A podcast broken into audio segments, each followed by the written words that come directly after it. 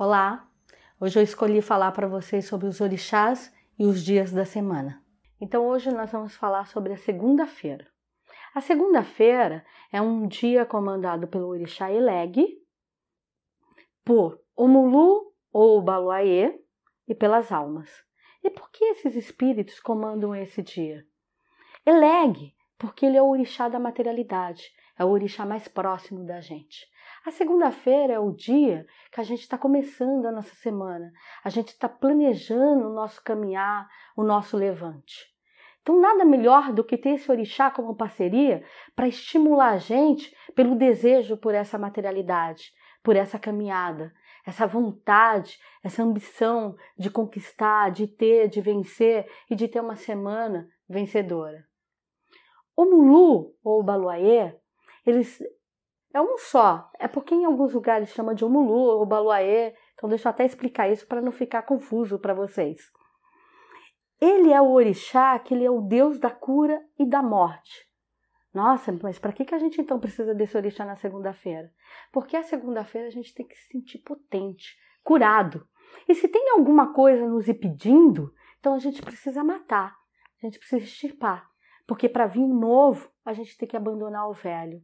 Para nascer, tem que algo morrer. Então, nada melhor do que a parceria com esse espírito. E é o dia das almas, porque é o dia que a Terra está potente, está todo mundo brilhando, todo mundo em busca de muita energia, a energia da vivacidade, a energia do brilho, do desejo pela vida, da continuidade. A Terra, então, ela está muito mais produtiva nesse dia. E com isso, as almas que precisam ser alimentadas por essas energias sutis, elas ficam também soltas, ficam aguçadas, querendo buscar essas energias. Então é um dia também para a gente estar tá atento. E é por isso que existe várias falas de várias pessoas de ah, não gosto da segunda-feira, ou acho a segunda-feira pesada, a segunda-feira eu me arrasto. E muitas pessoas não sabem por quê. É porque também é um dia de estar tá atento.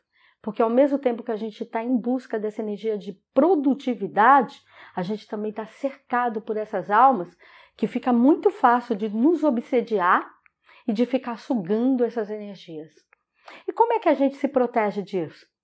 Autoconhecimento, foco, meta, saber o que vai buscar na semana, tá inteiro para aquela energia. É não permitir que a preguiça fale mais alto, que o desejo do, da desistência seja maior do que da persistência. Vão em busca.